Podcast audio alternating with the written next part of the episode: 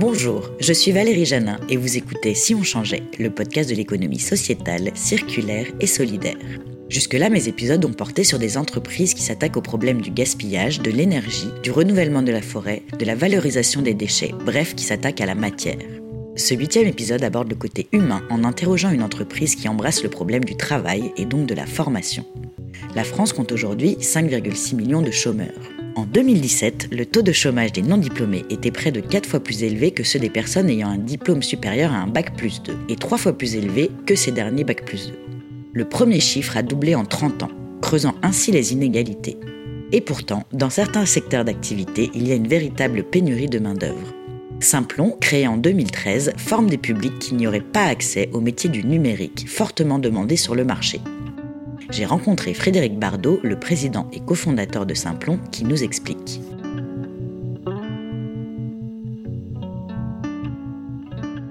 Je suis Frédéric Bardot, je suis le président cofondateur de Simplon et ça fait 22 ans que je suis passionné de numérique. Donc euh, je me suis illustré plutôt dans les métiers de la communication. Avant j'étais militaire, donc rien à voir. Et après c'est la communication plutôt pour les ONG, donc là, on commençait déjà à avoir un peu l'engagement. Et puis, euh, complètement par hasard, j'ai rencontré euh, des gens qui ont eu l'idée de Simplon et on a monté Simplon ensemble. Donc voilà, Simplon, c'est pas mon idée, maintenant c'est moi qui la porte. Donc il y a toujours eu une volonté d'engagement, hein, de militaire à communication des ONG, entrepreneurs social, mais euh, voilà un peu en gros le parcours.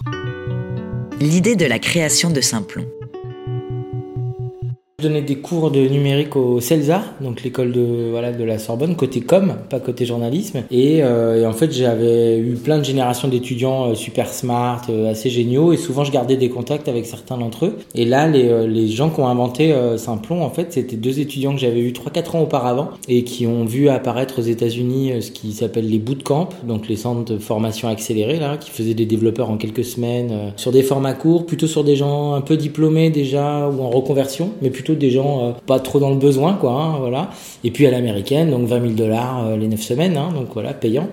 Et eux, ils ont été fascinés par la méthode de formation et ils se sont dit, ben, il faut juste qu'on importe ça en France, qu'on torde le modèle pour que ce soit gratuit et puis qu'on allonge un petit peu la sauce euh, pour pouvoir viser des gens éloignés de l'emploi. Donc ça, c'était leur idée brute. Il n'y avait pas grand-chose de plus que ça. La gratuité de la formation chez Simplon. En fait, leur intuition, c'était que pour que les gens puissent monter en compétences de manière euh, complètement sereine, il fallait même les payer pour qu'ils soient formés. Donc en fait, ça, je le, le dis pas haut et fort euh, tout le temps, parce que ça n'est arrivé qu'une fois, mais la première promotion de Simplon, les gens étaient payés au SMIC. Donc ça, on n'a pas pu le tenir pour des raisons un peu évidentes de modèle éco, mais euh, c'est vraiment le, chemin qu'on continue à suivre avec de la gratuité et des indemnisations de Pôle emploi et tout ça. Donc leur, idée, c'était ça, c'était qu'une idée. Et donc moi je leur ai posé plein de questions, ils n'avaient pas les réponses et on a fini par monter le truc ensemble. Voilà, mais par contre ils ont quitté le projet depuis. Le concept. Bah, le concept, c'est vraiment euh, de prendre deux euh, absurdités deux gâchis et d'en faire un truc euh, qui est plutôt intelligent. Donc d'un côté, vous avez des boîtes qui cherchent des profils numériques, les codeurs bien sûr, mais il n'y a pas que le développement informatique, il y a plein d'autres métiers numériques en tension. La blockchain, l'IA, la data, la cybersécurité, enfin genre c'est sans fin quoi. Il y a 150 métiers et tout le monde cherche des profils et en fait le, les, les universités, les écoles n'en produisent pas assez et en plus elles produisent plutôt des gens de très haut niveau alors qu'il y a aussi besoin de gens de niveau intermédiaire. Donc il y a ça, donc une espèce de pénurie euh, de profils. Et de l'autre côté, euh, il y a euh, des millions de gens sur le carreau, alors qu'ils sont tous non seulement pas inemployables, mais plutôt talentueux et intelligents si on s'occupe un peu d'eux, quoi. Et donc l'idée, c'était vraiment de faire la formation qui allait permettre d'aller chercher les gens qui pouvaient monter en compétences, euh, qu'on avait envie, qui étaient motivés et qui avaient un peu euh, la tournure d'esprit euh, pour devenir des geeks, alors qu'ils ne le sont pas du tout, et puis de les former pour qu'ils atteignent le niveau de compétence qui est demandé par les entreprises et de faire le lien entre les deux. Donc ça, ça paraît voilà super simple et super évident. non, la vraie difficulté, c'est de le faire gratuitement. Chez Simplon, les formations durent environ de 6 mois à 1 an. Ouais, ça peut même aller jusqu'à deux ans parce qu'on utilise des formats d'alternance et d'apprentissage. Mais il y a toujours un tronc commun qui est effectivement 6 ou 7 mois, euh, comme les bootcamps, c'est-à-dire en mode intensif. Parce que euh, euh, tous sont débutants et donc pour qu'ils puissent voilà, monter en compétence en peu de temps, hein, quelques mois, bah, il faut faire un peu comme un bain linguistique. Quoi. Là, c'est un peu ce qui se passe avec le code. Donc 35 heures par semaine pendant 7 mois. Ils mangent du code matin, midi et soir. Et donc à la fin, ils sont pas bilingues, mais en tout cas, ils ont une bonne base. Qui sont les formés de Simplon? Début, quand on s'est lancé, on s'est dit, bon, on va faire une super formation, et puis les gens, ils vont venir, et ça va être super, et les employeurs vont se jeter sur nos apprenants pour les embaucher. Bah, c'est pas du tout ça. Euh, le premier euh, métier qu'on a découvert, c'est pas former, c'est sourcer. Donc, c'est aller chercher des gens. Et en fait, on va aller chercher, et eux se sentent pas légitimes, comme ils sont pas geeks et qu'ils sont débutants, pour eux, ça leur fait peur, ces métiers-là. Ils se disent que c'est pour des bacs plus 5, les femmes se disent que c'est plutôt pour les hommes, les vieux se disent que c'est plutôt pour les jeunes, les décrocheurs scolaires se disent qu'il faut plutôt avoir un bon niveau et être bon en maths. Et en fait, tout ça, c'est faux. C'est des métiers qui sont accessibles sur les niveaux techniciens, hein, ce qu'on vise nous, hein, c'est entre bac euh, et bac plus 2, euh, 3. Et donc il faut juste être, euh, avoir envie, être motivé, avoir envie d'être un peu les fesses sur une, chaise devant un ordinateur, hein, c'est ça. Et puis il y a une espèce de tourneur d'esprit, quoi, qu'on arrive nous à détecter, même chez des gens qui se considèrent pas légitimes pour le faire. Et donc une fois qu'on a détecté ça et qu'on a regardé les critères sociaux, parce que comme on galère pour que ce soit gratuit, il faut absolument qu'on le réserve ça à des gens qui pourraient pas se le payer. Comment Simplon source ses apprenants? Donc au début, on a commencé euh, à aller voir nos amis de Pôle Emploi et des missions locales, ce qui est très intéressant pour sourcer, mais euh, on s'est rendu compte que si on les formait pas à ce qu'était le numérique, les métiers, ils nous envoyaient des hommes blancs, plutôt bac plus 4, qui aiment jouer aux jeux vidéo. Et donc euh, pas du tout ce qu'on voulait, voilà. Donc on, les forme, on source par nous-mêmes, on passe par des associations culturelles, musicales, sportives, les associations d'éducation populaire. Et l'idée, effectivement, c'était d'avoir euh, des gens qui sont sur le carreau et qui sont très loin de l'emploi, donc euh, pas de diplôme, euh, issus des minorités visibles, des quartiers, des choses comme ça, peu diplômés, réfugiés, personnes en situation de handicap, primo-arrivants, des gens sous main de justice aussi. Et après, il y a les femmes. Donc les femmes, elles sont pas, c'est pas la même chose que les réfugiés, que tout ça, sauf que tous les ans, depuis 4 ans en France, il y a de moins en moins de femmes dans l'informatique. Ça régresse alors qu'il y a du taf euh, à plus savoir quoi en faire. Et pour des raisons euh, culturelles sur lesquelles on peut revenir, effectivement, les femmes se considèrent pas légitimes, euh, elles se sentent pas bien accueillies, et c'est pas du tout une vue de l'esprit. Hein, c'est un milieu quand même assez misogyne, hein, les geeks.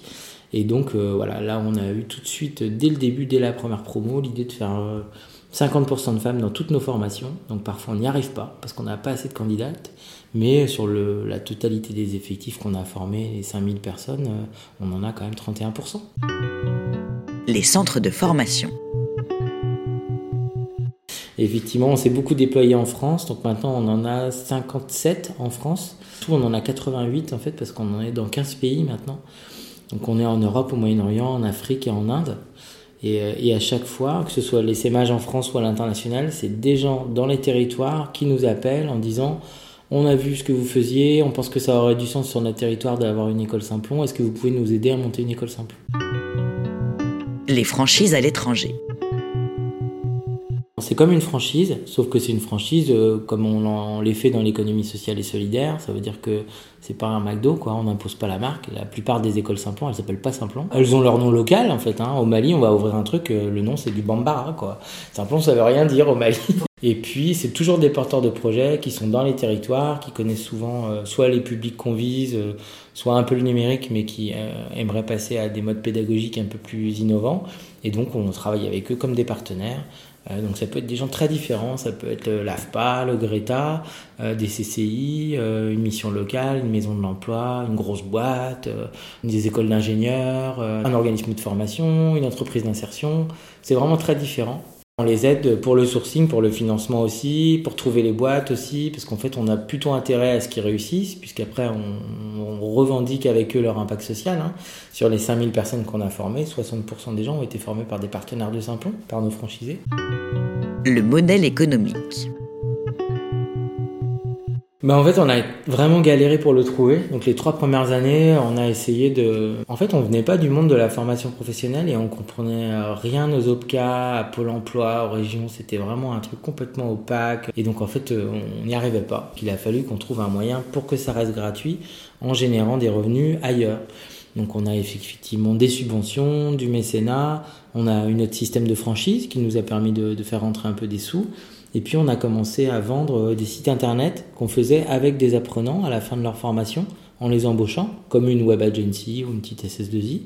Et puis on a commencé aussi à s'intéresser aux salariés qui sont euh, impactés par le numérique et qui risquent d'aller au chômage s'ils sont pas formés. Et donc on s'est dit, bah, en fait ce qu'on fait pour les chômeurs, on peut le faire pour les salariés et ça on le facture aux boîtes. Mais tout ça, c'était des modèles économiques dérivatifs. En fait, le cœur du réacteur de former des chômeurs, on n'avait pas trouvé la martingale. Et on a fini par la trouver bah, sur les territoires, en regardant différemment avec les pôles emploi, les OPCA, puis on a, après on apprend vite, hein, à Saint-Plon aussi. Hein. Et donc on a, on craqué un peu le système et on s'est dit ok, bon, on a bien compris. Et donc maintenant en fait, la partie subvention et mécénat, elle représente que 35% du modèle économique. Et le gros du, euh, réacteur en fait, hein, c'est que Pôle Emploi, les OPCA, qui s'appellent maintenant les OPCO, hein, donc les banquiers de l'information, plus les régions qui ont la compétence demandeur d'emploi, nous payent en chiffre d'affaires. Ils nous achètent des heures de formation pour chômeurs. Donc c'est ça en fait le vrai modèle économique. Tout le monde le connaissait dans le monde de la formation, mais nous on venait pas de ce monde-là. Le cœur de l'activité d'impact social maintenant a un modèle, donc on peut aller encore plus loin. Les réfugiés chez Simplon. Dès 2015, quand la crise syrienne est arrivée, il y a des gens dans l'équipe qui ont dit mais si franchement on est simplon, on se gargarise de faire de l'impact social et de créer des emplois, si on s'occupe pas des réfugiés, on est vraiment nul. Et donc c'est deux filles de l'équipe qui ont dit euh, si on a un mandat de la direction, on creuse un peu le sujet de savoir si on peut former des réfugiés. Et le programme réfugiés est né comme ça. Et c'est là que les ennuis ont commencé parce qu'en fait c'est extrêmement compliqué. On est obligé de se concentrer sur ce qu'ils appellent les réfugiés statutaires donc même pas les demandeurs d'asile, les primo-arrivants qui viennent dans le cadre d'un regroupement familial ou d'accords de coopération avec des pays, euh, mais gérés par le ministère de l'Intérieur. Donc ça par contre voilà, ça on peut y aller et on s'est pas privé pour y aller. Par contre il a fallu qu'on apprenne tout, hein. euh, qu'est-ce que c'est qu'un réfugié, comment les sourcer. On pouvait leur apprendre le code, mais en fait ils pouvaient être très bons en Java, en Python, en PHP, s'ils parlaient pas français c'était mort.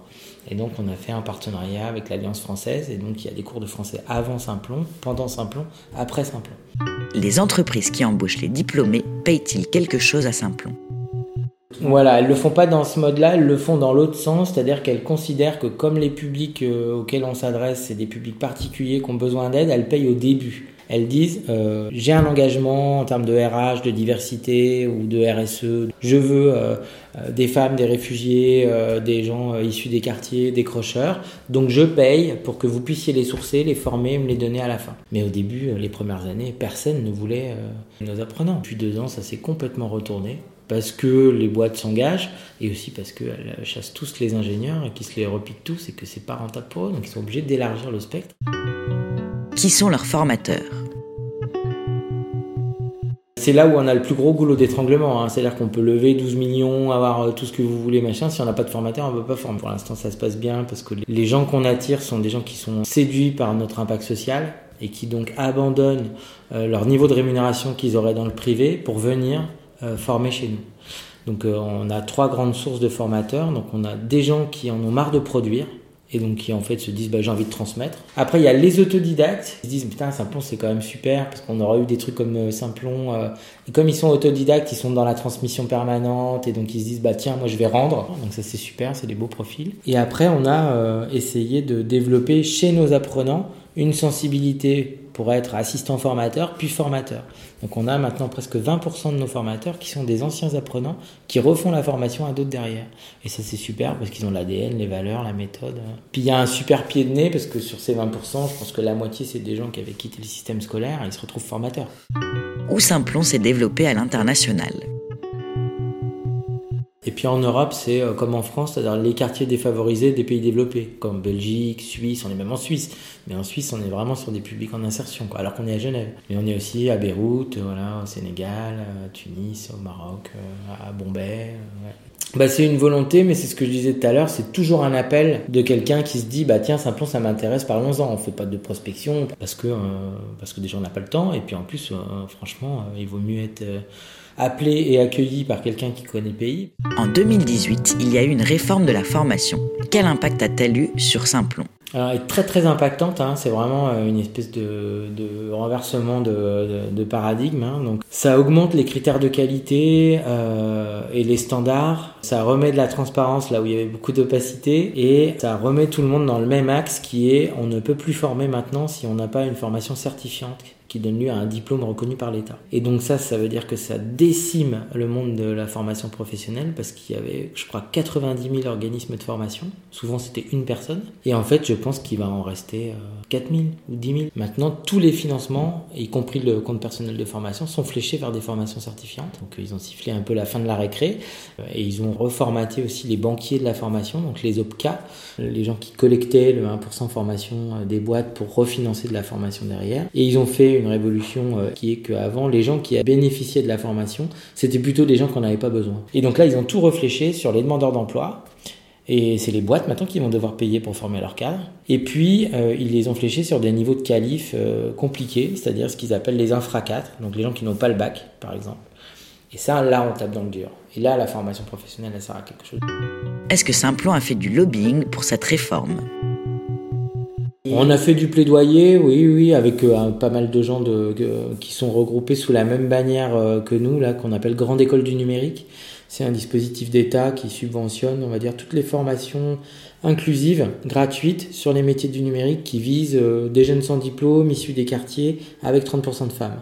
Et donc on a fait pas mal de plaidoyer, mais, mais le PIC, là, le, programme d'investissement des compétences du gouvernement, donc c'est 17 milliards hein, sur tout le, quinquennat, il est largement fléché là-dessus, et la réforme de la formation pro et de l'aveu des partenaires sociaux, il fallait de toute façon faire quelque chose et euh, donc on n'a pas euh, eu à pleurer euh, parce que la situation d'avant était quand même assez opaque, absurde et pas très clean voire même en plus. Hein.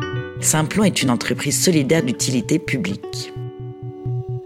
Bah ça c'était pas négociable. Euh, quand on s'est créé, on s'est créé comme ça. Donc c'est un agrément un peu bizarre. Hein. C'est une chimère juridique française. C'est donc une entreprise, donc une SAS. Sauf qu'on a effectivement pris des engagements hyper forts de gouvernance participative, d'encadrement de l'échelle des salaires entre le plus petit et le plus grand. Donc ça, ça peut pas dépasser 5. Et nous on est à 4. Donc ça veut dire que mon horizon salarial, euh, soit c'est 4 fois le SMIC, soit j'augmente tout le monde. Et ça c'est très très simple parce qu'il y a un vrai problème au-delà des entreprises à mission, à impact. Et en ce moment ça social wash et ça wash pas mal, mais pour le coup, personne ne parle jamais de ça. Hein. Répartition de la valeur, qui gagne quoi, combien, tout ça. Donc ça, au moins, c'est clair, c'est dans les statuts, c'est euh, opposable.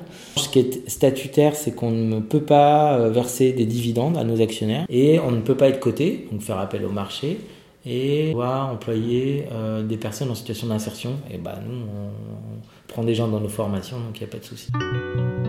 Les investisseurs de Simplon.